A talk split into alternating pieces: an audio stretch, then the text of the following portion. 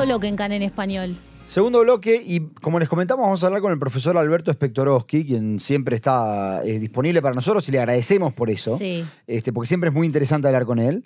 Y en este caso vamos a hablar un poquito sobre lo que es el nuevo antisemitismo, el postcolonialismo, que es otra, otro de los argumentos que todo el tiempo escuchamos. Así que queríamos escucharlo a él respecto de esto. Alberto, primero que nada, agradecerte como siempre por el tiempo que te haces para estar con nosotros.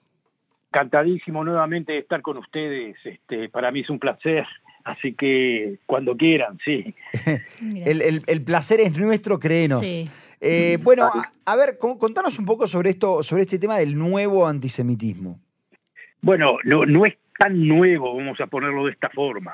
Es este, es- es un antisemitismo que está más relacionado con, con, con Israel. Es este, ya ni siquiera es la crítica a Israel, es este la degradación de Israel.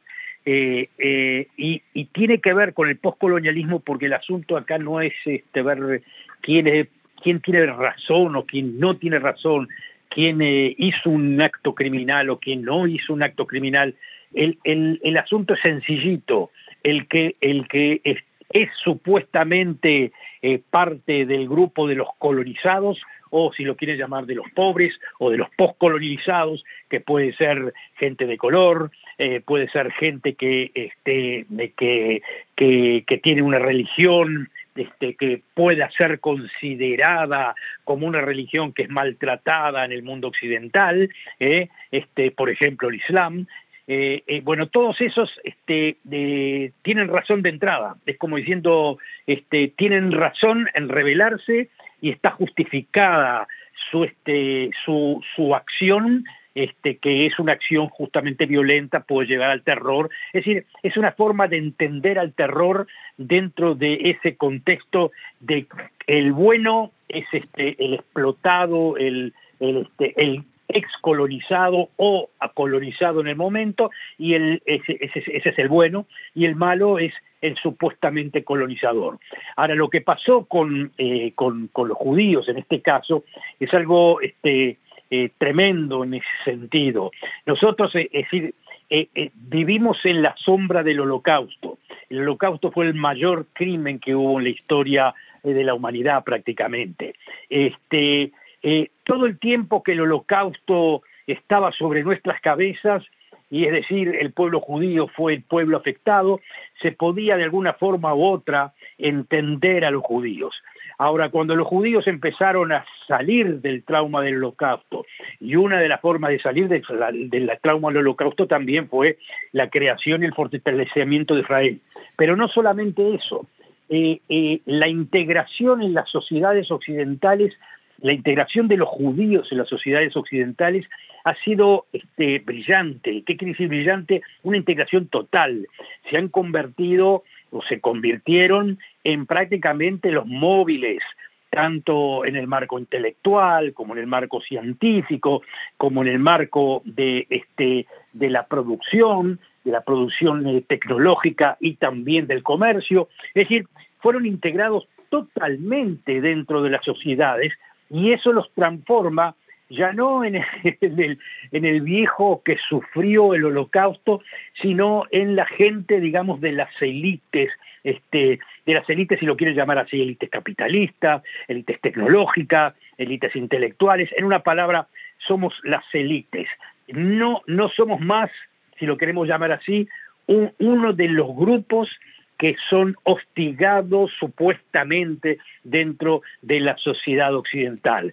Por ende, tanto dentro de la sociedad occidental como fuera de la sociedad occidental, este, somos en este momento hostigados por esta gente, por esta gente que es la gente postcolonial, y hasta lo podría llamar así, sí, bueno, sí, postcolonial, eh, eh, y lo podría llamar un, antisemitismo no racista, bueno, porque luchan contra el racismo, ¿eh? Pero son antisemitas y discriminan contra Israel porque consideran tanto a Israel como a los judíos parte de las élites globales. Así que estamos como que se dice en una tormenta perfecta. Lo único que podría decir también, para no asustarse demasiado, que no son muchos, a pesar de que hacen mucho ruido, no son muchos, pero están ahí este, y saben cómo dominar el discurso público, eso sí. Así que eh, e, es un problema. Alberto, entiendo por lo que vos estás diciendo que este nuevo antisemitismo, por decirlo de alguna forma, es como una respuesta automática, es decir, sos un oprimido, estamos de tu lado, sin como un espacio de reflexión. ¿Hay posteriormente un espacio de reflexión ante esto? Y por otro lado, preguntarte cuáles son los rasgos que diferencian esto que vos estás contando con el antisionismo. Bueno, eh, eh, marcos de reflexión casi no hay, que es como dijiste tú anteriormente, es prácticamente automático, la reacción es automática. Este, y tiene razón y tiene relación con el sionismo porque sí, porque el sionismo no solamente creó un Estado, sino que creó un Estado fuerte, creó un Estado fuerte también para el mundo occidental, el mundo occidental lo respeta, este, eh, y hay algo que en eso también un poco a ver, no quiere decir que tengamos culpa, pero hay, hay, hay una hay un elemento de que, de que, de que salga a la vista. Este, nosotros fundamos un Estado, ganamos guerras, conquistamos territorios y mantenemos un sistema este, que es, este, puede ser aceptado legalmente de control de territorios como Judea y Samaria, puede aceptar, ser aceptado legalmente, pero pero, pero cada vez hay más críticas sobre eso, es decir, como, como que no se ve el final, como que diciendo, bueno, a ver, entonces, ¿cómo, cómo terminan ustedes esta situación con los territorios esos? Es decir, ¿les van a dar eh, ciudadanía este, democrática a todos los que están bajo su control o no. Y nosotros todavía jugamos con el, eh, jugamos el juego del limbo. No, bueno, esa, eh, la decisión sobre eso no está tomado, se necesita un proceso de paz, la 242 la, de, las, de las Naciones Unidas este, no definen totalmente que tenemos que entregar absolutamente todos los territorios, pero, pero todo eso queda en el limbo. Entonces, eso se ofrece también como un marco muy contencioso en el cual este, te atacan diciendo, eh, bueno, acá hay algo tremendo, Israel figura como uno de los países este, democráticos del mundo, respetado por toda la democracia, cuando los que te agreden te tildan de un mini apartheid o un proto apartheid o algo, digamos, como algo que va en esa dirección. ¿eh? Entonces, claro, este, e, e, eso, eso como quien se dice, se lo ofrecimos en bandeja por, por no haber resuelto el asunto de los territorios, aunque obviamente tenemos nuestro case, es decir, no resolvimos el asunto de los territorios no porque nosotros tuvimos la culpa, porque también los palestinos no quisieron resolverlo. Es decir, hoy si vamos a hacer un, este, si, reflexionamos sobre el asunto con seriedad, nos damos cuenta claramente de que los palestinos rechazaron absolutamente todas las opciones de poder tener un Estado nacional. No fuimos nosotros, fueron ellos. Pero eso hay que explicarlo. Y explicarlo hoy en día, eh, ustedes lo pueden entender muy bien. No hay, no hay, no, no se oyen argumentos. Es como diciendo, ponen una, un placarte arriba y dice, no se oyen argumentos, no tenemos paciencia para para, para oír razones.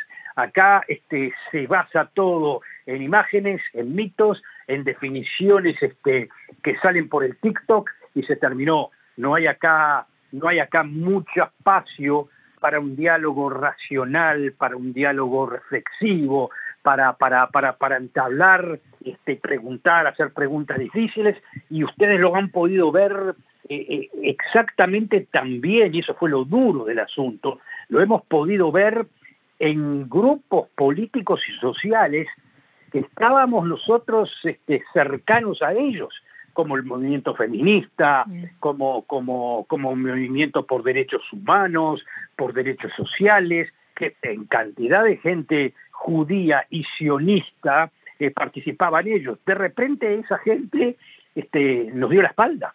Ahora, Alberto, te quiero preguntar algo, nos quedan dos minutitos, pero te quiero preguntar por lo siguiente, porque este, esto, esto que vos comentás suena, eh, eh, me, genera mucha curiosidad que es un debate que no se da, es, una cuestión automática, es una cuestión basada en mitos, en TikTok, y al mismo tiempo, esto que vos comentás del, del postcolonialismo, pareciera ser que el lugar donde más se da es en las universidades. Entonces también te pregunto a vos como, como, como profesor universitario, ¿por qué es que se da esto justamente en las universidades donde debería ser un espacio donde hay más espacios de reflexión, menos eh, eh, simplificación de, las cuestiones estas?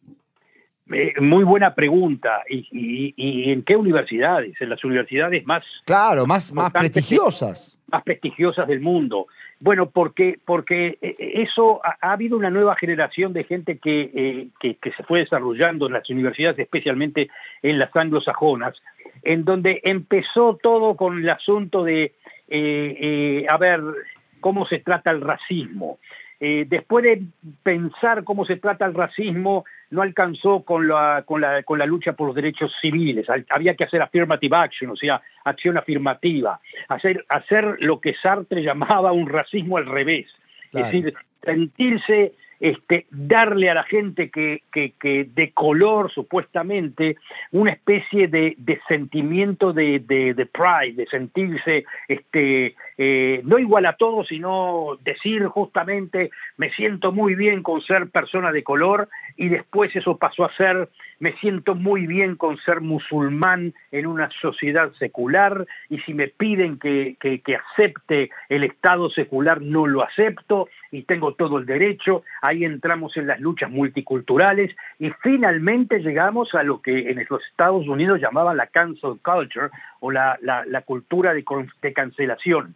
Y ahí viene este detalle de discriminación, porque bajo la cultura de cancelación uno podría decir, señores, yo como judío sionista me siento este, eh, afectado eh, eh, de, este, de esta microagresión o macroagresión.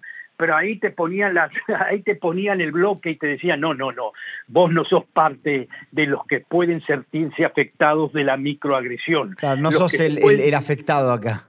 Exacto, es como quien se dice lo que pasó con las presidentas de, de, las, de las de las universidades en, el, este, digamos, en, el, en, el, en, el, en el Congreso americano. Fue sencillamente de que eh, eh, ellas eran las defensoras de absolutamente todo lo que podía llegar a afectar a cualquier estudiante por la razón de verse este, eh, o, discriminado o ciertamente o, cercano a ser discriminado o ser afectado sentimentalmente, a los únicos que no veían eran los judíos. Ese es el asunto. Entonces, este, acá eh, esto, esto corre para dos lados. Están los que, digamos, los conservadores, digamos, la gente de la derecha conservadora que dice, no, señores, tenemos que volver a la verdad. Vale insultar a cualquiera. Es decir, en los Estados Unidos, digamos, el, hate speech está permitido, no es algo que está contra la ley. Uno puede ser lo que quiera, puede ser nazi, puede ser esto, puede ser lo otro. Lo único que no puede ser es decir, este, bueno, voy, hay que organizarse para matar a, este, a esta persona. Bueno, está perfecto. Bueno, pero si lo hacemos así y eso está permitido y respetamos el free speech, entonces tiene que ser para todos y no para un sector y para el otro no.